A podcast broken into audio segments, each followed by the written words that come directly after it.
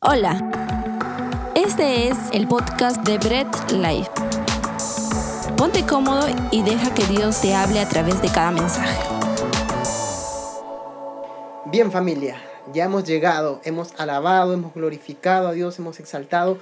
Ahora llegamos al tiempo de la prédica, al tiempo de recibir el mensaje que Dios tiene preparado para nosotros. Y hoy tengo el privilegio de poder transmitir ese mensaje que Dios tiene para cada uno de nosotros. Así que ahí en casa, por favor, acomódate, como ya lo hemos dicho desde un principio, acomódate, no te distraigas, concéntrate, coge tu Biblia, tus apuntes y vamos a ver qué es lo que Dios tiene preparado en esta noche para nosotros. Bien, yo quiero empezar, eh, quiero empezar el, el mensaje del día de hoy con una pequeña oración para darle gracias a Dios y que nos guíe en esto. Amado Dios, te doy las gracias por darme la oportunidad de transmitir tu mensaje el día de hoy. Permite que este mensaje sea de edificación para cada uno de, mis hermanos y para cada uno de los que nos están escuchando, Señor. Que tu palabra se haga viva en cada uno de ellos. Guía mi vida también, Espíritu Santo, en el nombre de Jesús.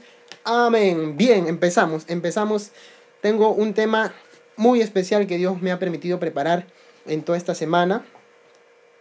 Quiero empezar leyendo el texto del día de hoy, Mateo 26 del 69 al 75. Lo voy a leer. Sí, esta historia ustedes ya la conocen, pero quiero hacer una reflexión porque me llamó mucho la atención cuando lo leía. Yo lo voy a leer en la nueva versión internacional, ahí en caso ustedes lo leen en la versión de su preferencia. Empiezo mi lectura. Mateo capítulo 26 versículo 69 hasta el 75. Mientras tanto, Pedro estaba sentado afuera en el patio y una criada se le acercó y también estaba con Jesús. Tú también estabas con Jesús de Galilea, le dijo. Pero él lo negó delante de todos, diciendo, no sé de qué estás hablando. Luego salió a la puerta, donde otra criada lo vio y dijo a los que estaban allí, Este estaba con Jesús de Nazaret. Él lo volvió a negar, jurándoselos a este hombre ni lo conozco. Pero después se acercaron a Pedro los que estaban allí y le dijeron, seguro que eres uno de ellos, se nota por tu acento. Y comenzó a echarse maldiciones y les juró, a este hombre ni lo conozco. En ese instante cantó un gallo. Entonces Pedro se acordó de lo que Jesús había dicho, antes que cante el gallo, me negarás tres veces y saliendo de allí lloró amargamente. Me parece increíble mientras yo leía el texto, lo he leído muchas veces en otras ocasiones, pero ¿qué me lleva a la reflexión? ¿Qué me lleva a meditar en, en este texto? Les hago una confesión, durante este periodo de cuarentena, aproveché que tenía Netflix y me puse a ver una serie, en mis tiempos libres, por favor en mis tiempos libres de ocio me puse a ver una serie. Esta serie tiene por título El patrón del mal y está basada en la historia de un narcotraficante colombiano. Lo que me llamaba la atención y, la reflexión que sacaba yo de esto era que este, este colombiano, este narcotraficante colombiano, Pablo Escobar, muy conocido, trabajaba con una serie de sicarios. Y estos sicarios tenían la particularidad de ser muy fieles a este patrón lo seguían hasta la muerte. Ellos estaban dispuestos a poner el pecho por Pablo Escobar. Ellos estaban dispuestos a recibir una bala o una ráfaga de metralleta por él. Muchas veces no era ni siquiera por el dinero, sino por la convicción de fidelidad que le tenían. Este es nuestro patrón. En uno de los episodios recuerdo que los sicarios hicieron un juramento y decían con el patrón hasta la muerte, decían. Y yo me ponía a ver y esto me trajo a la reflexión la historia de Pedro. Yo decía, ¿cómo estos sicarios, estos tipos, podían ser tan fieles a un hombre que era perverso? Este hombre les daba una orden y ellos iban y lo cumplían. El patrón ha dicho que lo cumplamos así y así hay que hacerlo. Maten niños, maten mujeres, embarazadas, ancianos. Y ellos iban y obedecían. Estaban dispuestos a hacer lo que él les mandaba. Muchos de ellos se quedaron hasta el final con él. Incluso hubo uno que se quedó hasta el último, cuando él ya no tenía nada y dio la vida por él hasta el último, avisándole para que se escape. Y cuando yo veía esto me llamaba reflexión y yo decía, ¿cómo es posible que estos hombres hayan seguido en su convicción a un hombre tan perverso y tan malvado? Era un asesino, un genocida. Pero lo seguían con fidelidad, lo respetaban, lo admiraban y daban su vida por él. Muchos murieron en muchas intervenciones. Y yo decía, ¿cómo es posible que estos hombres seguían a un hombre tan perverso y Pedro,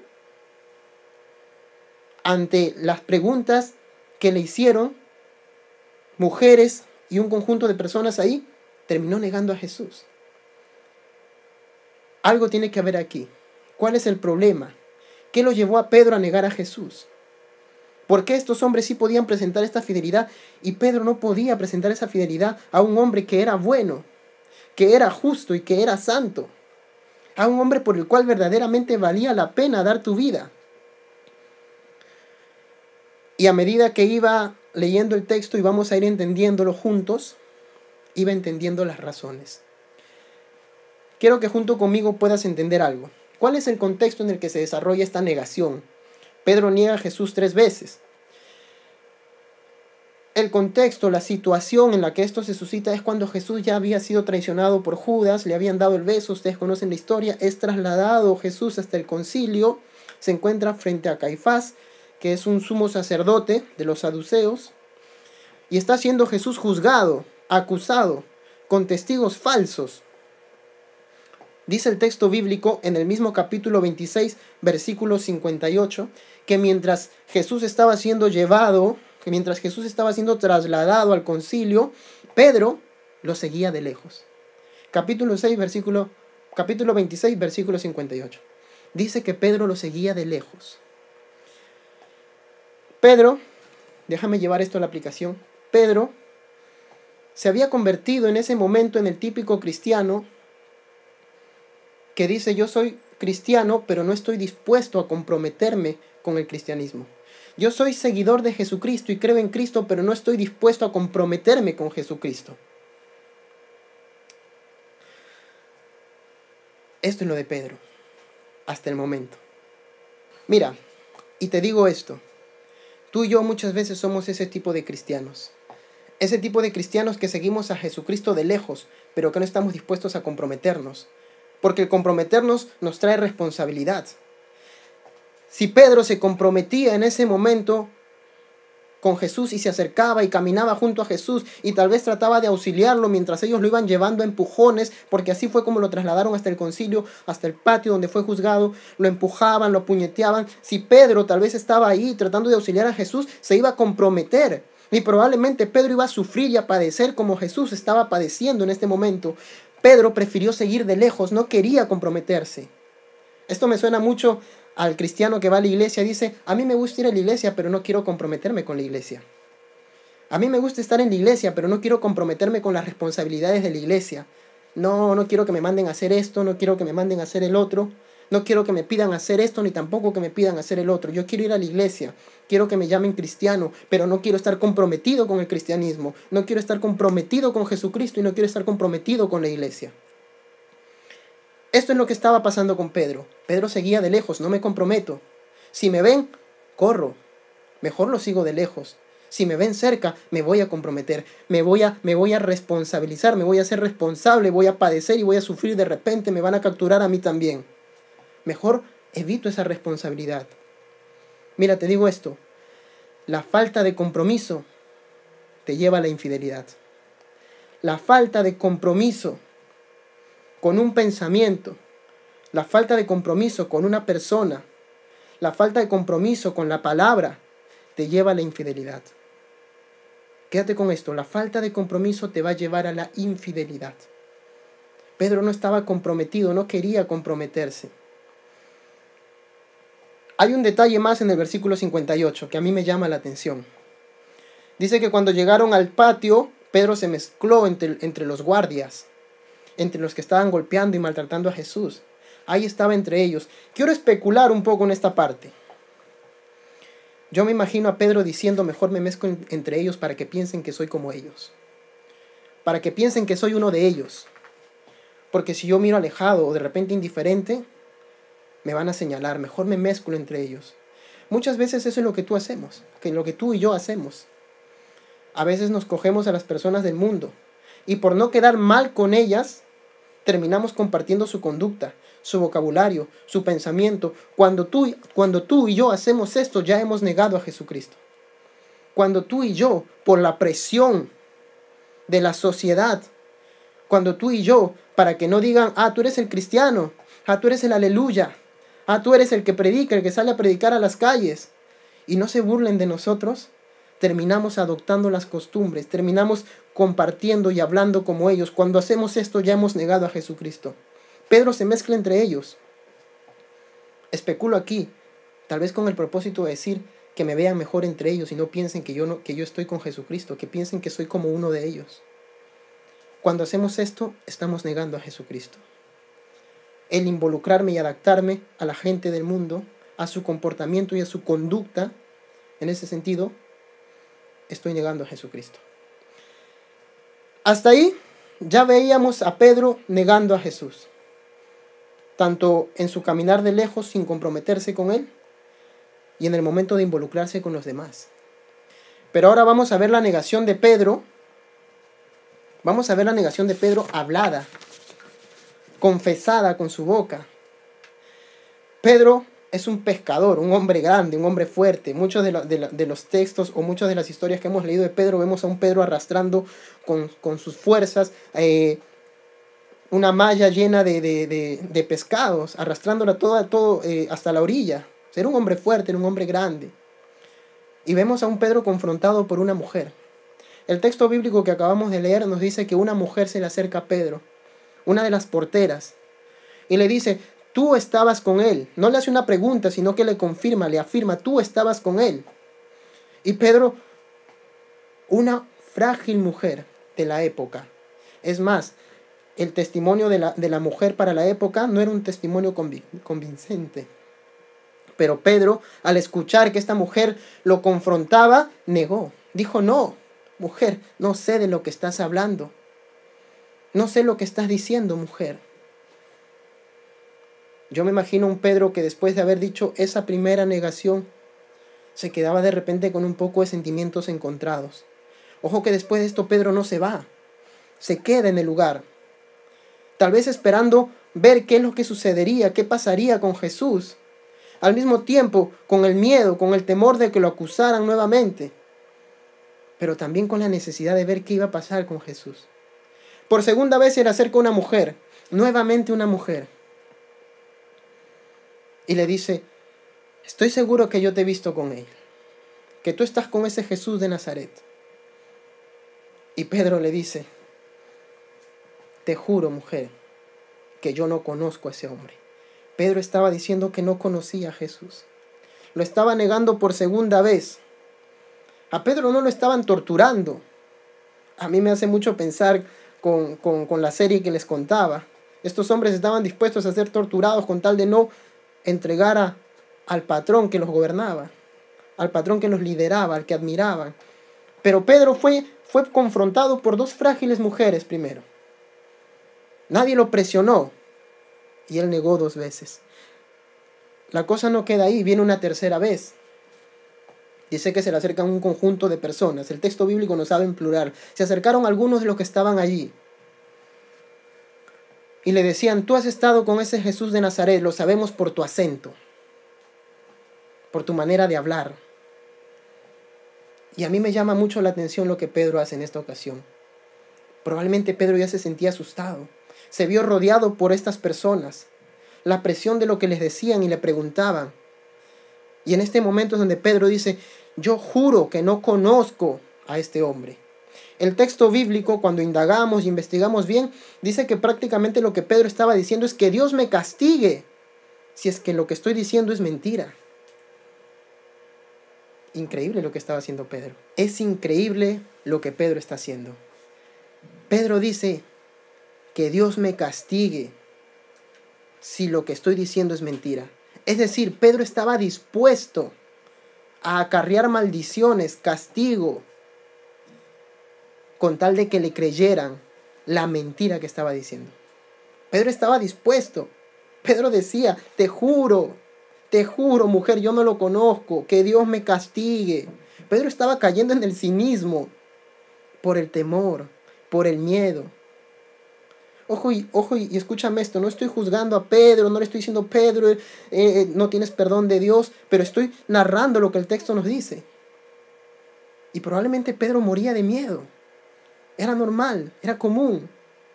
Ahí estaba, si lo atrapaban, si él asumía que tenía alguna relación con Jesús, su vida estaba en peligro. Ahí estaba Pedro diciendo, te juro, maldita sea, que yo no conozco a, a este hombre, negándolo totalmente. Yo no lo conozco dispuesto a acarrear maldición sobre él. Para la época el juramento era una cosa muy importante. La palabra del hombre era una, persona, una cosa muy importante. Y Pedro estaba asegurando, jurando que no conocía a Jesús, cayendo en el cinismo.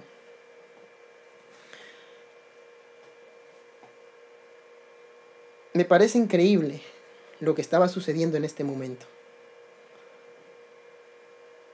Mira, si Pedro, si Pedro asumía que tenía algún tipo de relación con Jesús, Pedro probablemente hubiera sufrido y padecido junto con él. Pero Pedro prefirió los beneficios del momento. Pedro prefirió obtener los beneficios del momento. Aunque eso implicara negar a Jesús. Tú y yo no somos muy diferentes de eso. Muchas veces, por los beneficios temporales, por los beneficios que obtenemos en el momento, negamos a lo que verdaderamente vale la pena. Muchas veces por el deseo del momento, por la satisfacción del momento. Muchas veces porque quiero algo, porque quiero tener algo, porque deseo algo o porque no quiero perder algo, por el beneficio del momento, muchas veces estamos dispuestos a negar lo que verdaderamente tiene valor, lo que verdaderamente vale. Pedro dijo, mis beneficios en este momento, mis beneficios temporales son que en este momento no voy a morir, que en este momento no voy a sufrir, que en este momento no voy a ser maltratado. Él optó por los beneficios temporales, aunque eso implicara negar a su maestro. A veces no somos tan diferentes. A mí me ha pasado. Por el beneficio, por el deseo del momento, he terminado negando a Jesús. Tal vez no con palabras, pero sí con conducta. Porque no creas que negar a Jesús es simplemente decir no lo conozco. Con tu conducta tú y yo negamos a Jesús muchas veces. Y muchas veces por obtener un deseo o un beneficio en el momento hemos terminado con nuestra conducta negando a Jesucristo. Negando a quien verdaderamente lo vale. La historia no queda ahí. Me llama mucho la atención que, después de que todo esto ocurrió, el gallo cantó. Algunos dicen que este gallo, eh, algunos comentaristas dicen que es una persona un centinela que anuncia el amanecer. Otros dicen que es un gallo literal. Sea cual fuese, la negación era inminente. Sea cual fuese, el tema central no es el gallo. El tema central es que Pedro había cometido un acto que no tenía aparentemente sentido en ese momento. Dice que Pedro lloró amargamente. Pero claro, ¿por qué Pedro llora amargamente? Pedro estaba negando tres años de amistad.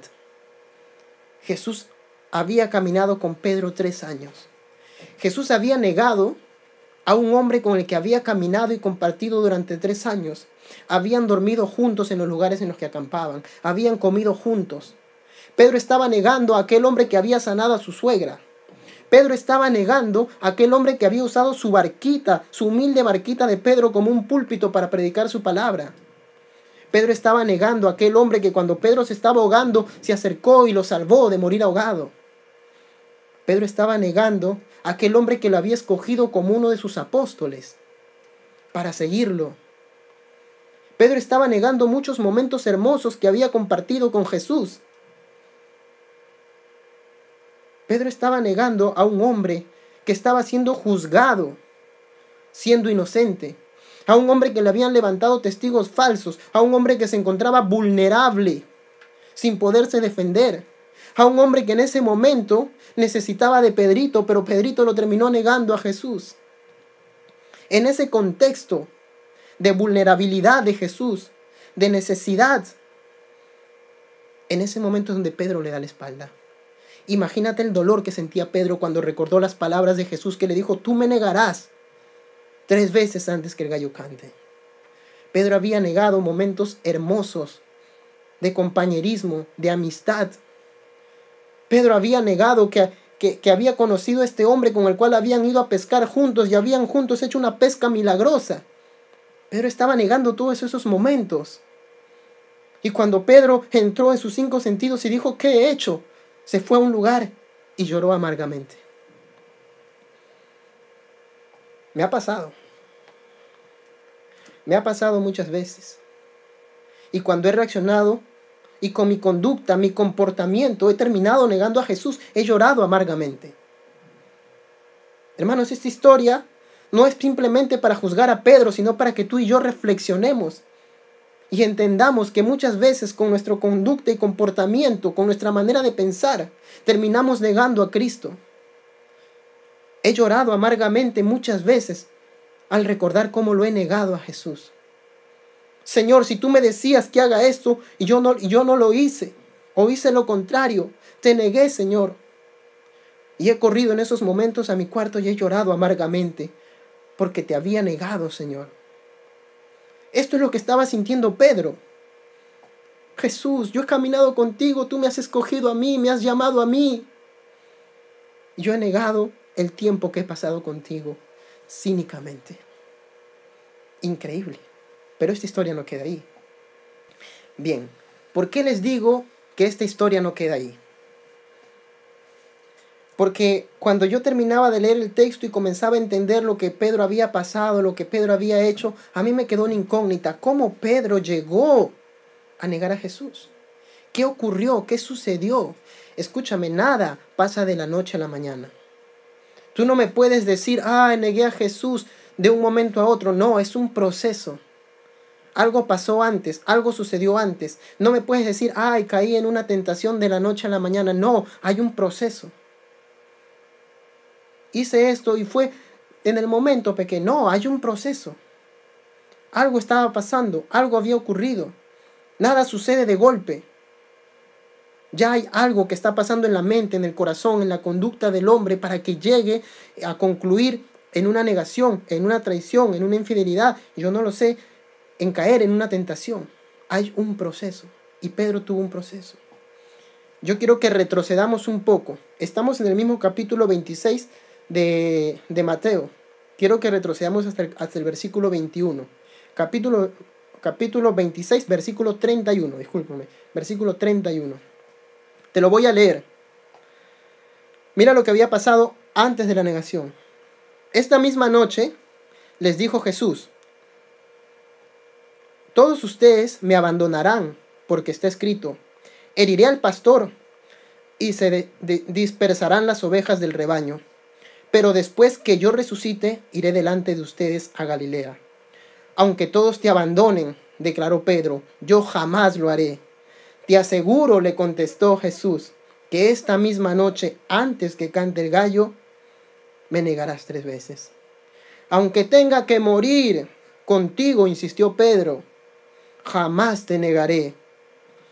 Los demás discípulos dijeron lo mismo. Tres puntos quiero mostrarte tres puntos rápidamente, tres puntos de por qué Pedro termina negando a Jesús. Primer punto.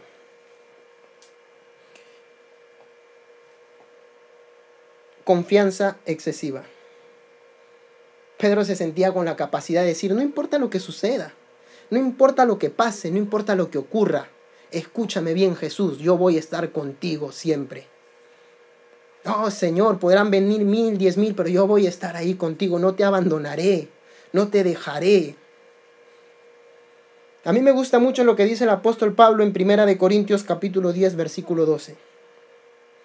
El apóstol Pablo dice, el que se crea firme, que se cuide de no caer. El que se crea firme, que se cuide de no caer. El que crea que está firme en algo y dice, no voy a pecar, no voy a caer, que se cuide de no caer. Pedro tenía una, una confianza excesiva. Y te voy a decir algo. No se trata de cuánta confianza tengas en ti mismo. No se trata de tus fuerzas. No se trata de tu autocontrol, de tu autosuficiencia. Se trata de depender de Jesucristo para no caer. No se trata de depender de ti. Se trata de depender de Jesucristo.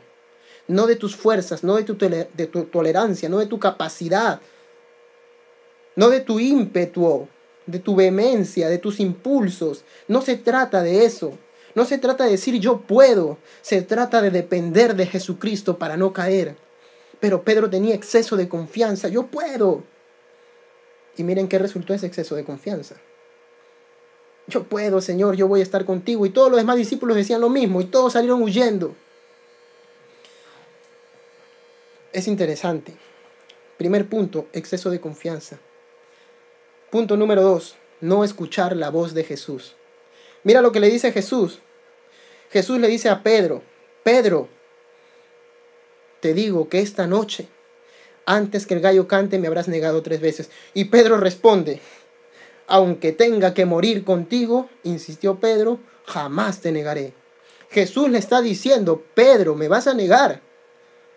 Y Pedro le dice, no, Señor, tú no sabes, yo sé más que tú. Yo no te voy a negar. No escuchar la voz de Jesús. Esto no te suena a cuando el Espíritu Santo te dice, hijo, cuidado, no vayas por ahí. Hijo, cuidado, no te metas ahí, vas a pecar. Hijo, cuidado, vas a caer. Y tú le dices, no, Señor, que voy a caer si yo estoy firme? Si yo conozco la palabra al derecho y al revés, ¿qué voy a caer? Y no escuchamos la voz de Dios. Y no escuchamos la voz de Jesús. Y Pedro escuchó que Jesús le decía, Pedro, tú me vas a negar. Y, Pedro le decía, no, Señor, tú qué sabes. Tú que me conoces. Yo sé que no te voy a negar. Así somos nosotros. Así somos nosotros, hermano. Así somos nosotros, amigo, que me estás escuchando. No, escucho la voz de Jesús diciéndome, cuidado, hijo, porque puedes caer en tentación. Y yo digo, no, Señor, ¿qué voy a caer en esa tentación? Si yo estoy fuerte, estoy firme. Y termino cayendo